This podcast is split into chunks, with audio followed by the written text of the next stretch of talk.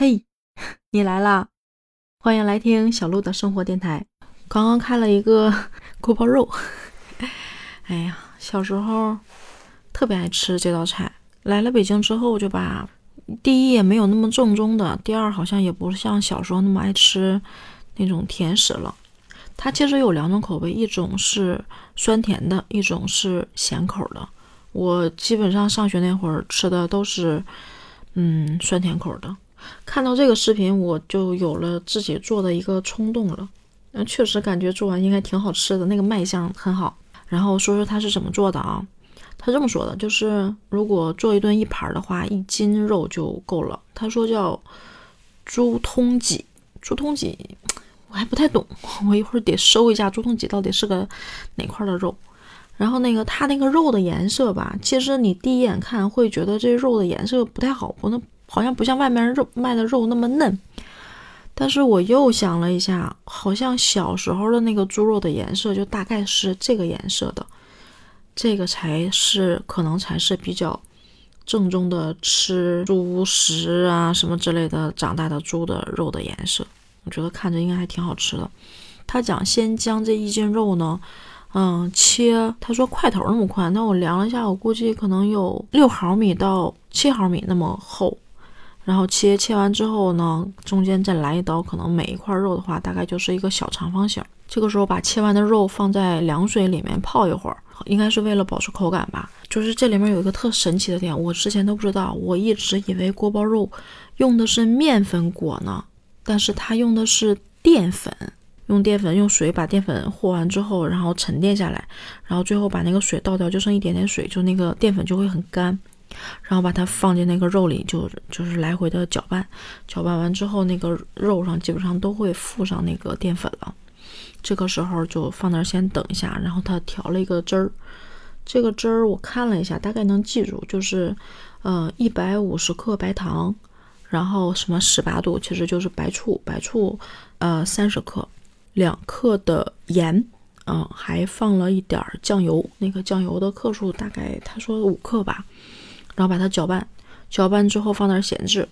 啊，然后这个时候锅包肉就下锅，那个锅的温度大概是六十度左右。他拿葱试了一下，我还不知道葱试一下什么意思，就感受一下锅那个温度吧。就把那个锅包肉每一片拎起来之后，用手撸一下，这个第一是平整，第二个就是它那个，嗯，淀粉会均匀一些。然后放在锅里一片一片往里放，放里面去炸。他没说几分钟，但是炸捞出来之后，那个形比较定型了，但是颜色是那种淡淡的黄色，还不是很明显。炸完之后放置到一边，然后把那个油渣子就是捞一捞，然后让那个油再尽量干净。这个时候那个锅包肉放凉了，然后再去炸第二遍。我不知道锅包肉炸两遍，因为之前只吃了，就确实也没有去关注过怎么去做去。然后第二遍炸出来的时候，那个颜色就跟吃的那颜色有点像了。就是有点偏黄跟红中间那个颜色，就是有一点点炸焦了，就是外焦里嫩的那种感觉，那个那个颜色就出来了。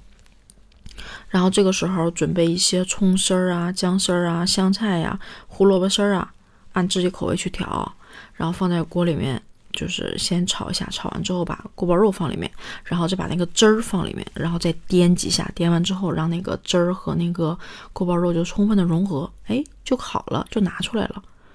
哇，看着黄红颜色加上那些小配料的颜色，然后看着有绿的点缀啊，然后就就会有那种油光啊，然后还有糖汁儿挂在上面，就是那个颜色看着好有食欲啊，超级好吃的感觉。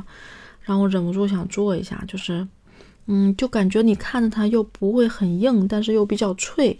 然后呢，那些汁儿在它身上附着着，又会觉得那种口感酸甜口应该是有的，加上那个香菜、葱丝儿、胡萝卜丝儿啊，就入口想想应该是很好吃，就是一咬，嘎吱一口，但是嚼进嘴里面呢，又有那种面和肉的那种融合，然后又有那种肉稍微有点炸。啊，流口水了！炸焦的那个效果真的肯定会很好吃。我打算自己做一下。哎，为啥这么迷恋这个锅包肉？虽然现在也不爱吃了。我上学的时候有一个外号叫“锅包十二”。上学那会儿菜价很便宜，就是我们那时候也不总出去吃饭，但是跟我们这帮同学出去吃饭呢，就是会轮着点菜嘛。到我这儿就永远是锅包肉，他们，然后那锅包肉的价格是十二块钱，啊，就给我起了个名叫锅包十二。嗯，就是会想起那段时间吧，跟高中同学，嗯，高中处的特别开心，包括大学每年也都会回去，放假都会回去在一起聚，总在一起玩，嗯，想想就总会想起那个时候，就是我记忆里的锅包肉，好像就是那个时候记忆比较深，所以就看到这个就突然想起来了，就想说一说这道菜，嗯，好吧，拜拜。